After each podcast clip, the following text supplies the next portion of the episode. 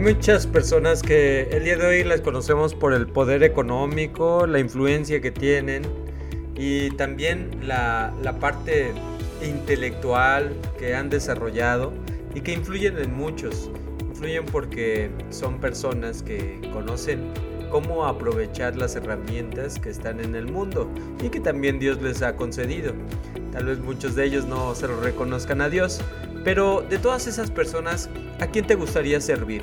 ¿A quién elegirías tú para que pudiera ser alguien que le prestaras tus dones, tus virtudes, todo lo que tú tienes y que a lo mejor de estas personas que estamos haciendo mención, pues te podrían pagar mucho, ¿verdad? Y bueno, pues este, en esta tarde queremos nosotros recordar que Jesucristo es un digno maestro al cual nosotros podemos servir. Él también tiene una recompensa que es mucho más valiosa y más rica que cualquiera que te puedan dar allá afuera. Así que vamos a considerar esto para que nosotros estemos atentos a que Jesús busca discípulos. Y si nosotros estamos dispuestos a esto, hay que convertirnos en un discípulo de Jesús. Para esto Él nos va a enseñar cómo hacerlo. Así que acompáñanos, que esto sea de bendición y conoceréis verdad y la verdad os libertará. La verdad de Cristo es una verdad que se predica a través de los años y nosotros podemos acceder a ella porque nos trae mucho beneficio. Una verdad que nos puede librar de los males, de cualquier falsedad, malos sentimientos, malos pensamientos, aquello que nos afecte y nos trae enfermedades en nuestros días. Hoy estamos sufriendo la consecuencia de no buscar esa verdad y para ello hay que indagar, hay que investigar, hay que poder estar atentos a las enseñanzas de Jesús. Cada una de ellas a través del tiempo siguen siendo efectivas para que nosotros descubramos su beneficio. Dios ha querido que este Evangelio, estas predicaciones y ejemplo de Jesucristo se sigan predicando para que muchos alcancemos la sanidad de nuestras almas paz interior a través de esa verdad única y especial que nos ofrece el Hijo amado. Así que estemos atentos a estos programas y que sean de bendición para nuestra vida.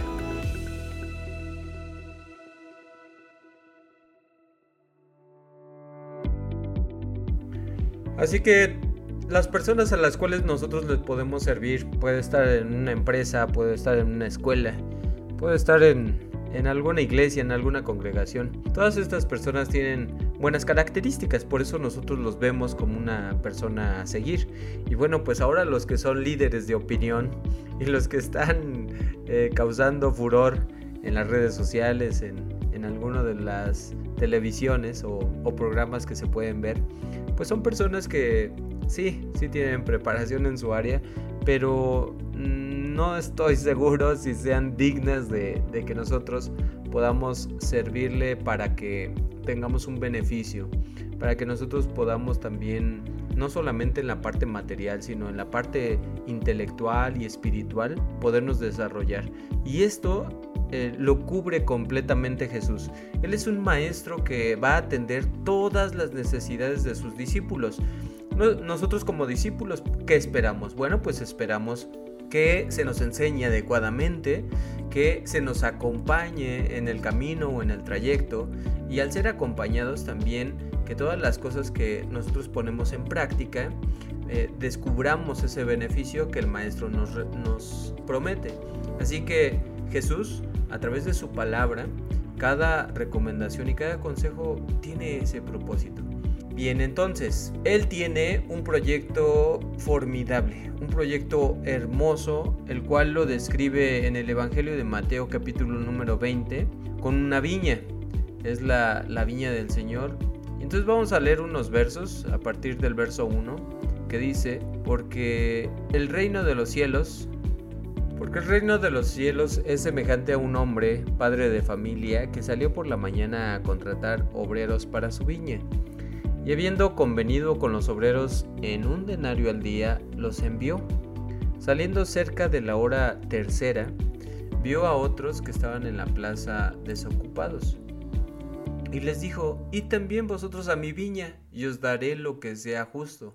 Y ellos fueron, salió otra vez cerca de la hora sexta y novena y halló otros que estaban desocupados, le dijeron porque nadie nos ha contratado. Él les dijo, y también vosotros a la viña y recibiréis lo que es justo. Cuando llegó la noche, el señor de la viña dijo a su mayordomo, llama a los obreros y págalas el jornal, comenzando desde los postreros hasta los primeros. Y al venir los que habían ido cerca de la hora undécima, recibieron cada uno un denario. Todos los invitados, eh, independientemente del tiempo en el cual fueron llamados, todos ellos fueron invitados a trabajar en el mismo lugar, la viña del Señor. Y este proyecto, como les comentaba, es un proyecto muy especial porque no se trata de ganancias materiales, se trata completamente de ganancias espirituales y que estas ganancias espirituales eh, se trabaja con el prójimo, y se trabaja con uno mismo, porque esa es la transformación que va haciendo el maestro, y con el prójimo, con todos los que te rodean. Tal vez eh, te has dado cuenta que en los grupos de trabajo o donde tú te desenvuelvas, pues vas a trabajar con las personas, pero también muchas veces se, va, se van a mantener aislados. Cada uno va a ver por su propio beneficio sin eh, obligatoriamente ver el de los demás. Pero no, en esta viña es muy distinto. No te puedes olvidar que en esa viña vas a trabajar con muchas personas y vas a ver muchas cosas injustas, puesto que en esta misma parábola pues los que llegaron primero se sentían con mayor derecho, por la hora que habían llegado, por el esfuerzo, por las horas. Ellos se sentían eh, mayor favorecidos que los otros que habían llegado al último. Y entonces también pensaban que no se les podía pagar lo mismo que aquellos. Entonces estas situaciones que a nuestro parecer son injustas las vamos a encontrar en muchos lugares. Y bueno, eh, debemos de saber que, por ejemplo, en una casa, pues los que mandan son los padres, ¿no? El padre, la madre. Y ellos eh, ponen las condiciones de cómo vamos a trabajar en la casa y qué recompensas hay para que nosotros las podamos obtener. Y si ellos determinan que a uno o a otro, eh, a lo mejor a nuestro parecer, es injusto porque se favorece de alguna manera, ¿no? Es el consentido de la casa. Bueno, pues esto eh, en la viña del Señor cambia porque en la casa, bueno, pues ellos, los padres pueden modificar, pero esta recompensa en la viña sigue siendo la misma desde los primeros que recurrieron a ella y, trabajaron hasta los últimos que somos nosotros si nos queremos añadir. Y la misma recompensa es para todos, la vida eterna. Y cuando empezamos entonces a ver que unos trabajaron más, sí es cierto, muchos pueden estar trabajando más, pero también Dios es justo, porque aquellos que se ponen a trabajar más, se les va a multiplicar sus dones. Esa es la recompensa que se recibe. No es que eh, se pase por alto que los esfuerzos de esas personas pues son mayores que otros. Entonces esas personas van a tener mayor recompensa a través de sus dones, multiplicándolos para que puedan servir aún con mayor gozo, aún con mayor tesoro. Y en la cuestión injusta, pues nunca nos va a parecer que las personas eh, o ganen más o se les den puestos que a lo mejor yo creía que me merecía o este también haya problemas con los compañeros, los compañeros de trabajo que constantemente hay. Pero en esta viña, el Señor es el dueño del proyecto, es el dueño del lugar, es el dueño de donde nosotros vamos a trabajar. Increíble es porque eh, de nuestra mente, de nuestro corazón, ya hubiéramos corrido a muchos, ¿no? En esa viña hubiéramos dicho, no, ¿sabes qué? Tú no le sirves a, a este lugar. Vamos a sustituirte por alguien más.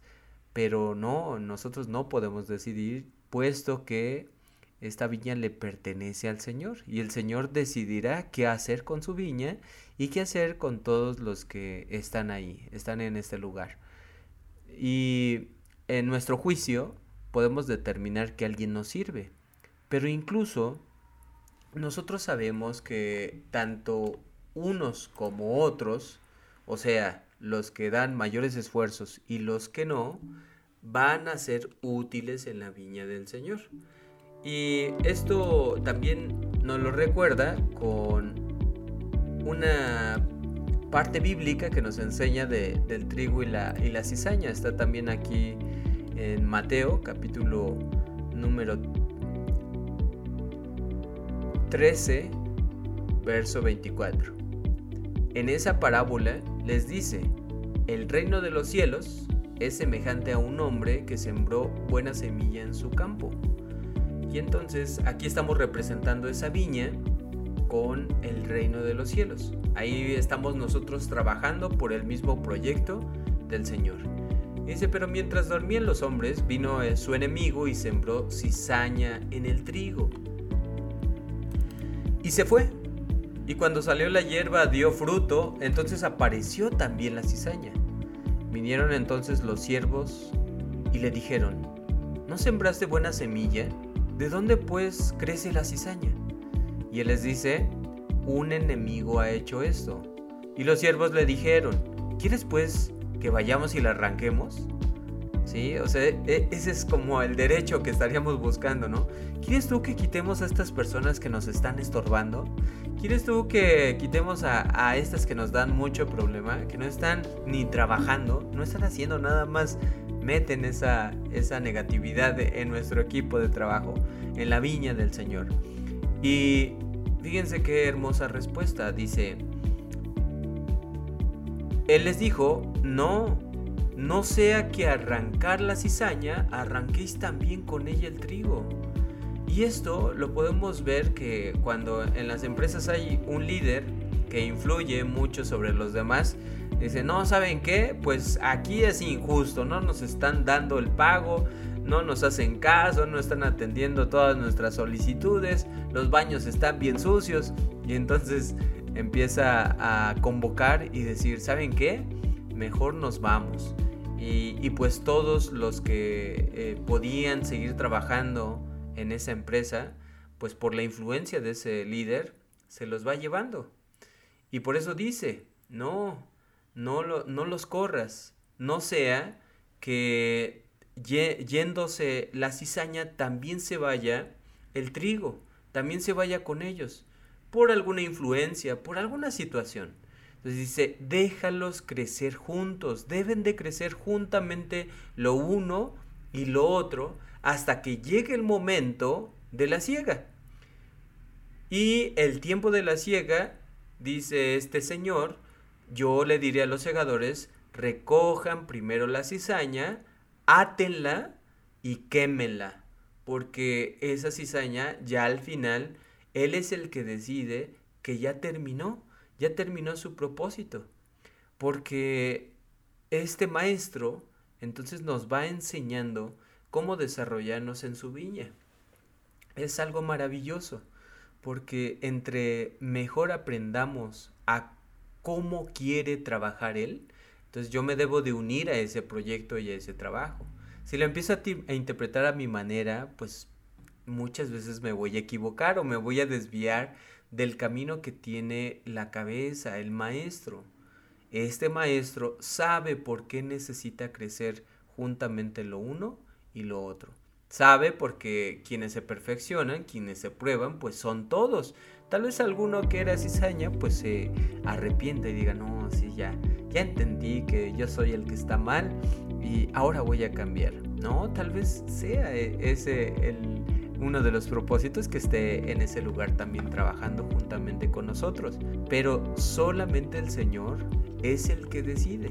Entonces, regresando a, Mateo capítulo número 20, cuando les está dando esta recompensa que dicen, a todos les voy a pagar un denario.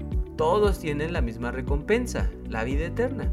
Desde aquellos que estuvieron en el Génesis como Adán y Eva, hasta los últimos, los gentiles que se van convirtiendo a su iglesia.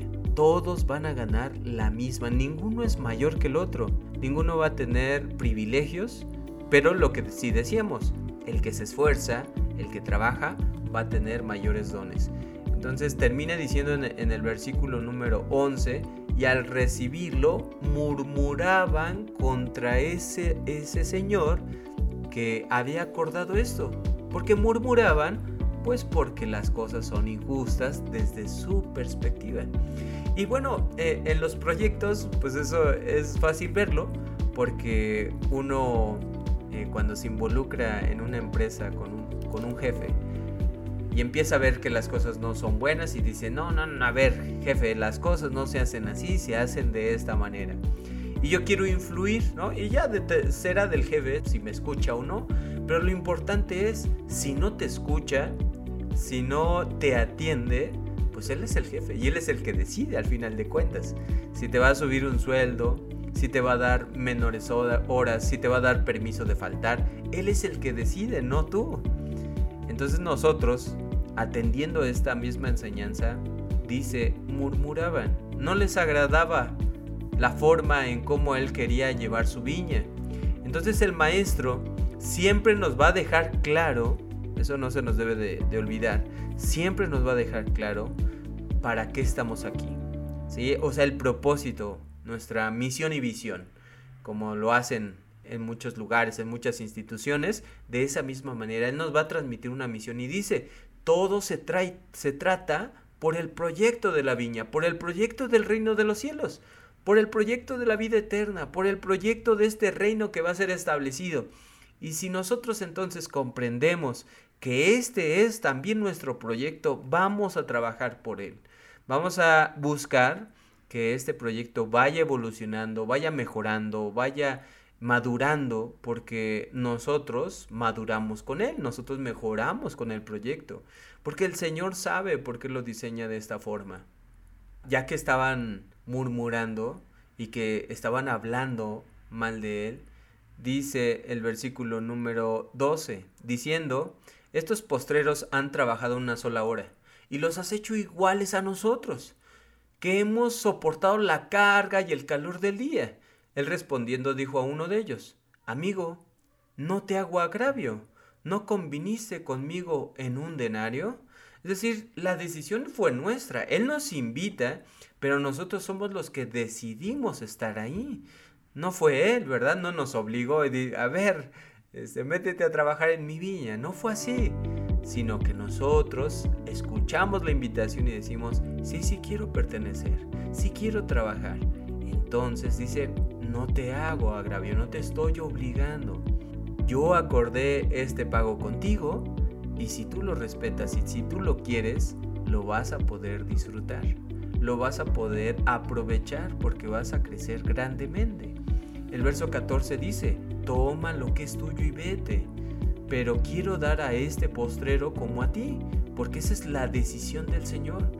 Y a veces se nos olvida mucho esta parte eh, no solamente si es que tenemos fe en Dios y, asistimos a una congregación, a una iglesia, no solamente ahí funciona de esta manera, porque sí, muchas veces se nos olvida, se nos olvida que Él quita y Él pone, Él establece las normas sobre las cuales se va a desarrollar su iglesia. Pudiéramos nosotros pensar en ciertas ocasiones, no, es que esto es, esto es del hombre, aquí se ve mucha influencia, es por él, él fue el que decidió. Sí, pero detrás de eso la escritura nos dice que Cristo es la cabeza de la iglesia. Cristo es la cabeza de la viña. Y entonces, siendo la cabeza de la iglesia y de su viña, no lo podemos contradecir. Él sabe por qué hace las cosas así. Entonces solamente voy a recordar lo que dice un verso en Colosenses capítulo número 1. El verso 18. Cristo es la cabeza de la iglesia, que es su cuerpo. Él dio comienzo a todo y fue el primero en resucitar de la muerte. Entonces Él es el más importante en todo sentido. Y este recordatorio es para que no se nos olvide. El maestro es el que nos va a enseñar a todos los que estemos por debajo, o sea, los discípulos, a cómo hacer las cosas y por qué las cosas son de esta manera. Y si no queremos cuadrarnos o alinearnos o sumarnos a este proyecto, bien dice, no te hago agravio, yo acuerdo esto contigo, pero si tú no lo quieres recibir, pues esta viña no será para ti, ¿verdad? será a lo mejor para alguien más que sí la quiera aprovechar. Nuevamente, Mateo 20, dice el versículo 15, ¿no me es lícito hacer lo que quiero con lo mío? Sí, definitivamente. La iglesia, la viña y el reino le pertenecen al Señor, a nadie más. Nosotros podemos trabajar en ella si queremos, pero a Él le pertenecen. Fue dada por Dios a su Hijo para que en Él habitase toda, toda la gloria. Esa es la potestad del Padre. Él decidió dársela al Hijo. Entonces dice ya el último verso, el 16, así los primeros serán postreros y los postreros primeros, porque muchos son llamados, mas pocos escogidos. Y entonces este servicio nos lo muestra, nos lo muestra en toda la vida de, Jesucristo. Él nos va diciendo cómo se va sirviendo a los demás, porque Él no vino a ser servido, Él vino a servir y se convirtió en siervo para nosotros. Mayor ejemplo no nos puede haber dado, porque hay una disputa que había entre los discípulos sobre quién era el mayor. Y decían a lo mejor, pues yo soy más inteligente, yo, yo este, sanea más personas que tú, o yo estudio más, yo tengo mayor estatus, yo tengo eh, una capacidad económica mayor que tú, X razón.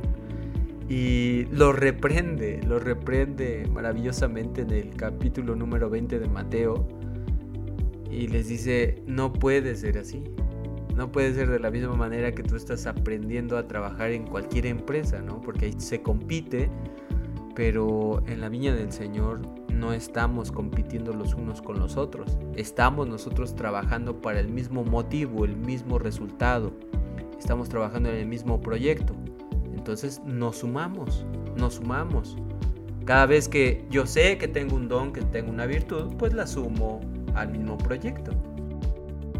Entonces, eh, en el Evangelio de Juan, en el capítulo número 13, dice, ejemplo os he dado para que como yo hago, también vosotros hagáis. Entonces, en esta viña, Él es el maestro, Él es el Señor y nos va a enseñar a cómo trabajar en ella. ¿Sí? Recordemos, van a haber muchas cosas que a nuestros ojos son injustas, que son innecesarias, pero el Señor es el que decide. Él es el que decide a quién, eh, quién permanece, a quién no. Él es el solo que va a decidir estas cosas. Y la justicia, que a nuestros ojos puede ser que no, no, no se está aplicando, bueno, pues es que Jesucristo se apoyó en la justicia de su Padre.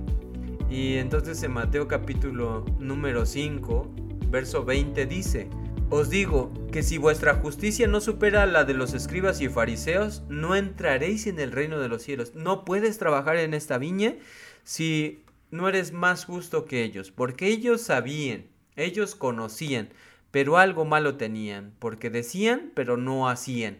Entonces, en vez de criticar, en vez de hablar mal de los demás, nosotros nos debemos de poner a trabajar, en trabajar porque es para Cristo, es para el Señor. Y nos va a recompensar a nosotros. Él va a decidir si, si unos merecen, si otros no merecen. Él decide. Pero mientras tanto, vamos a trabajar, vamos a trabajar con mucho ánimo, vamos a trabajar con mucho deseo de recibir la recompensa del Señor y, y, que seamos agradables a sus ojos. No nos vaya a correr al final de los días, decir, ¿qué? 30 años y no he ganado nada, ¿no? Porque en las empresas les pasa que ya los corren, los despiden y sin darles el finiquito o lo que ellos esperaban recibir. Pero no, en esta tenemos un juez justo, un juez justo que nos dice, tenemos que obrar justicia conforme a Dios. Tenemos que ser santos como nuestro Padre que está en los cielos es santo. Así que todas estas guianzas e imitaciones nos las da Jesucristo. Vamos a continuar entonces en este camino, nos vamos a seguir esforzando para trabajar en esta hermosa viña. Entonces, hermosas recompensas vamos a recibir nosotros. Hay mucho fruto, hay mucha bendición de los que trabajan en la viña del Señor. Y la viña del Señor, eh, les comentaba en, en un principio, es un proyecto formidable, es un proyecto maravilloso. Se trata de la salvación de la humanidad para llegar todos al reino.